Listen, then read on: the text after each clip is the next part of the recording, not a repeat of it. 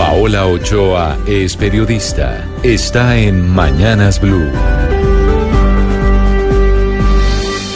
6 de la mañana, 17 minutos, y precisamente quedó ayer radicada en el Congreso la reforma tributaria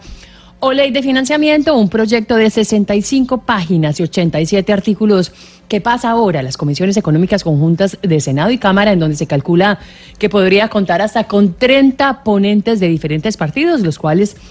tienen luego que ponerse de acuerdo en un texto final que pase para su aprobación a sesiones plenarias antes de que termine el año, para lo cual faltan ya menos de dos meses en el calendario y por esa razón los tiempos están muy apretados. Y también por esa razón habrá año nuevo con nueva cascada de impuestos a pesar de algunas excepciones que se pueden contar con los dedos, como servicios médicos, servicios públicos, servicios financieros, educación y medicamentos y otros cuantos bienes que seguirán exentos o con una tarifa del 0%. Pero la gran mayoría es decir, el 80% de la canasta familiar quedaría grabada con un IVA unificado del 18% para el próximo año, lo que haría, por ejemplo, que la papa pase de 750 pesos la libra a 900 pesos, que el arroz pase de 2.800 pesos la libra a 3.300 pesos, que la leche pase de 2.200 el litro a 2.600 pesos o que el pollo pase de 5.000 la libra a 5.900 con un IVA del 18%. Un golpe duro y que a juicio de muchos economistas y expertos en consumo,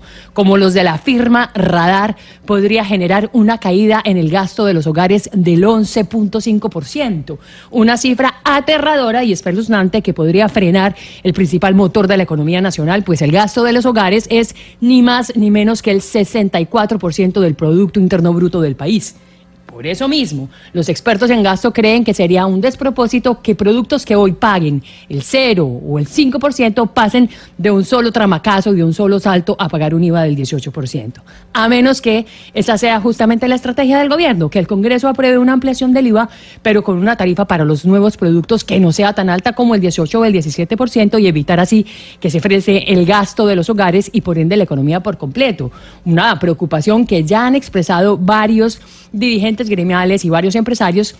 que creen que un IVA universal tan alto para toda la ganancia familiar puede ser una medida recesiva que enfríe como paleta a la economía.